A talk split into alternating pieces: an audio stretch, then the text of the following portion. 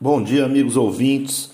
Seguimos aqui com a coluna de literatura brasileira contemporânea direto da minha casa durante esta quarentena. E hoje eu resolvi falar de um livro ao qual eu estive muito envolvido e continuo impactado. Falo da biografia O Revolucionário do Tesão, a incrível história do psiquiatra e escritor Roberto Freire, O Bigode, de autoria de Paulo José Moraes publicado pelo selo Pazavento, livro este que eu tive o prazer de editar. Bigode, o apelido carinhoso pelo qual era chamado pelos amigos mais próximos, esta grande figura da arte brasileira, ao meu ver, é pouco lembrado e comentado nos dias de hoje e faz muita falta na luta contra esta loucura que estamos vivendo na política nacional. O velho anarquista foi uma voz potente contra o autoritarismo, suas armas, o prazer e o tesão como força para fazer a revolução. Roberto Freire foi um dos primeiros a merecer a chancela de agitador cultural. Começou a agitar social e culturalmente não só a sua própria vida, mas todo o seu entorno na década de 60, e não se conformava com atos isolados ou silenciosos ao contrário, e por isso mesmo, sempre correu riscos, perdeu empregos e amigos, desprezou caminhos fáceis, brigou, gritou, rompeu grandes e importantes relacionamentos, levou ao extremo seus ideais, seguindo o modelo que ele tanto admirava dos velhos anarquistas do começo do século passado. Talvez fosse mais apropriado chamá-lo de anarquista cultural, não só por suas posições políticas, que o arrastaram a 12 prisões e a diversas sessões de tortura que lhe custaram, inclusive o descolamento da retina, mas também por toda a sua amálgama verve artística que o levaram a transitar pela literatura, o teatro, a música, o cinema e a televisão. Mas há também o Roberto Médico, o pesquisador, o psiquiatra, o criador da somaterapia, uma terapia corporal em grupo baseada no anarquismo e na teoria de Wilhelm Reich, discípulo dissidente de Freud.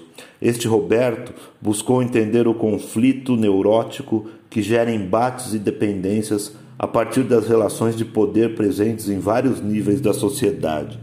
Assim, o anarquismo com ética filosófica, permeou a metodologia da soma, permitindo a identificação do autoritarismo nas relações interpessoais e as descobertas sobre a pragmática da comunicação humana presente nos estudos da antipsiquiatria, especialmente o conceito de duplo vínculo e sua implicação nas relações afetivas.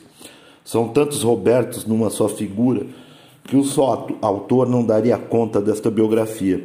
Por isso, a opção por reconstruir coletivamente, assim como o Bigode gostava, a sua história por meio de memórias, pesquisas, depoimentos, entrevistas e registros impressos do próprio biografado, na busca por tentar compreender como uma figura tão importante para a cultura brasileira conseguiu ao mesmo tempo alcançar tantos seguidores, amigos e discípulos e se tornar persona não grata para tantos outros, ainda que tenha o respeito da maioria de seus desafetos.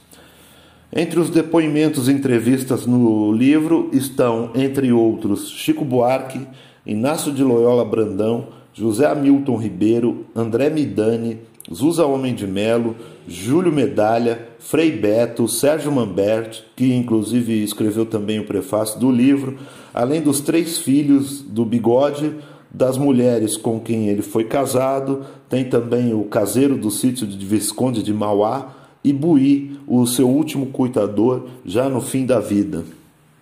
O título deste livro também é algo é, mais do que apropriado, afinal, Roberto Freire pensou, usou e viveu a palavra tesão de maneira revolucionária, ressignificando-a em diversos sentidos, um militante do tesão como defesa de um modo de vida e a necessidade sem concessões do prazer como combustível vital, o tesão como uma espécie de bússola indicadora da nossa singularidade, a ideologia do prazer como arma revolucionária de combate ao sacrifício imposto pelas sociedades autoritárias e hierárquicas, ingredientes sempre presentes em seus artigos e livros, como por exemplo Utopia e Paixão, Sem Tesão Não Há Solução, Cléo e Daniel, Ame de Vexame, entre tantos outros. Sobre alguns feitos de Roberto Freire, uh, podemos dizer que foi ele quem apresentou ao público pela primeira vez num palco Chico Buarque. Foi também quem apresentou ao mundo do teatro Plínio Marcos. E no teatro, montou e dirigiu pela primeira vez o espetáculo Morte e Vida Severina de João Cabral de Melo Neto, montagem premiada no Brasil e no exterior. Foi professor e um dos fundadores da EAD, a Escola de Arte Dramática. Foi idealizador e fundador do Tuca, o Teatro da PUC em São Paulo. Na televisão criou a série Malu Mulher, estrelada por Regina Duarte na TV Globo e logo em seguida, junto com Vianinha, na mesma emissora, criou a Grande Família.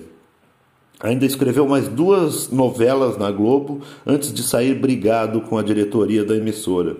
Foi também jurado de todos os festivais de música das TVs Globo e Record. E no jornalismo, passou por diversas revistas do Grupo Abril, trabalhou na revista Realidade e entre seus últimos feitos está a criação da revista Caros Amigos. Depois se dedicou quase que exclusivamente à somaterapia, vivendo a maior parte do tempo no sítio em Visconde de Mauá. No fim da vida, se internou por conta própria numa casa para idosos em Cutia, na Grande São Paulo, para se preparar para a morte, como ele mesmo disse. E completou: Vivi plenamente, fiz tudo o que quis, amei, criei, viajei o mundo, escrevi bons livros, consegui sobreviver da minha arte. Só que não gosto de velhos. A minha velhice é a única que me permito aturar. Gosto dos jovens, gosto da juventude. Além disso, gosto também da solidão, mas dessa solidão, por vontade própria. Nesta época, em 2005, o Roberto Freire ainda gravaria o disco Vida de Artista, pelo selo Vai Ouvindo, que teve distribuição para todo o Brasil da Trattori. O álbum conta com 14 faixas, formadas por letras e poemas de Roberto Freire, algumas em parceria com Caetano Zama, e com produção e arranjo dos seus filhos Pedro, o Tuco, que tocou baixo no disco, e Paulo, que é violeiro profissional e reconhecido no mundo da música.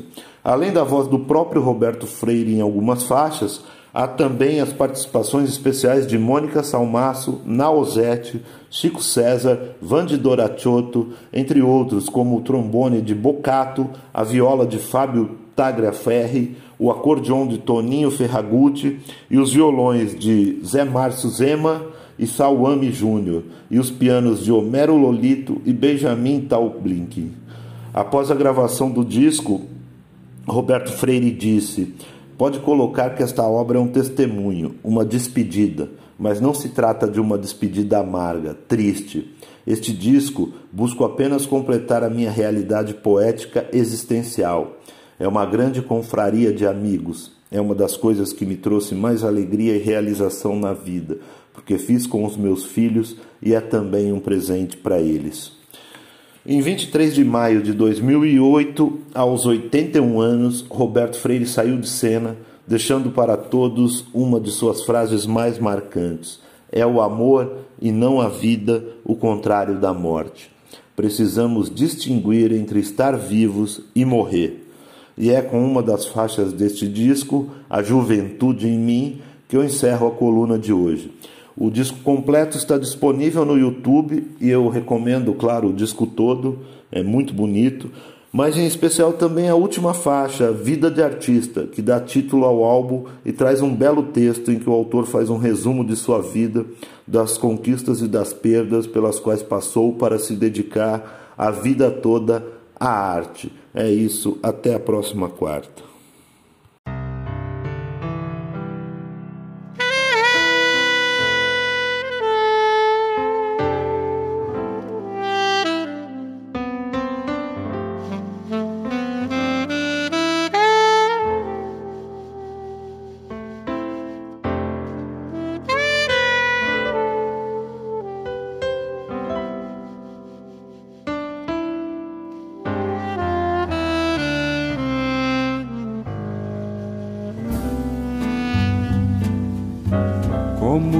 Demora a morrer.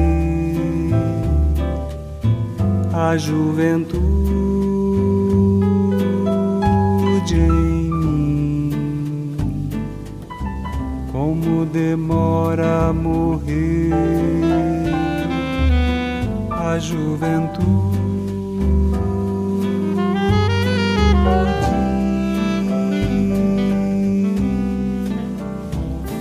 Não canto, não danço nem nada. Mas o teimoso coração em gostosa disparada me faz ser sol emoção. Como demora a morrer a juventude.